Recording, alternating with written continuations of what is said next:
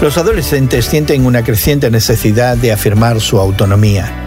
A medida que avanzan hacia la independencia, sus padres se aferran a mantenerlos cerca y eso crea fricción entre padres e hijos. A la edad de 13 años, los niños judíos del primer siglo se consideraban ya adultos y oficialmente eran responsables de sus propias acciones. Por eso recibían instrucción intensa a los 12 años. Y tengo entendido que esa costumbre continúa en algunas comunidades judías hasta el día de hoy. Hoy en la palabra Lucas 2, 41 al 52 narra un episodio en el que Jesús estaba en medio de esa preparación para la vida adulta. La familia de Jesús viajó a Jerusalén para la Pascua. Cuando emprendieron el viaje de regreso a Nazaret, Jesús se quedó en el templo sin que sus padres se dieran cuenta. Pasó un día entero antes de que descubrieran su ausencia.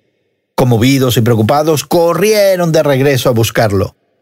Tres días después de haberlo perdido, lo encontraron en el templo haciendo preguntas que dejaban boquiabiertos a los teólogos. Pero María no estaba impresionada. Inmediatamente desató su ansiedad, calificando las acciones de Jesús como una afrenta personal para ella y lo culpó de su profunda angustia.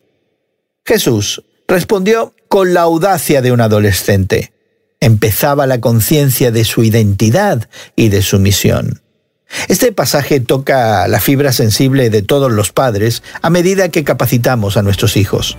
Nuestra parte es educarlos para que amen, conozcan y sirvan a Dios. Después de eso, solo nos queda confiar que Dios tendrá cuidado de ellos. Hoy en la Palabra es una nueva forma de conocer la Biblia cada día, con estudios preparados por profesores del Instituto Bíblico Moody. Encuentra Hoy en la Palabra en tu plataforma de podcast favorita. Más información en hoyenlapalabra.org.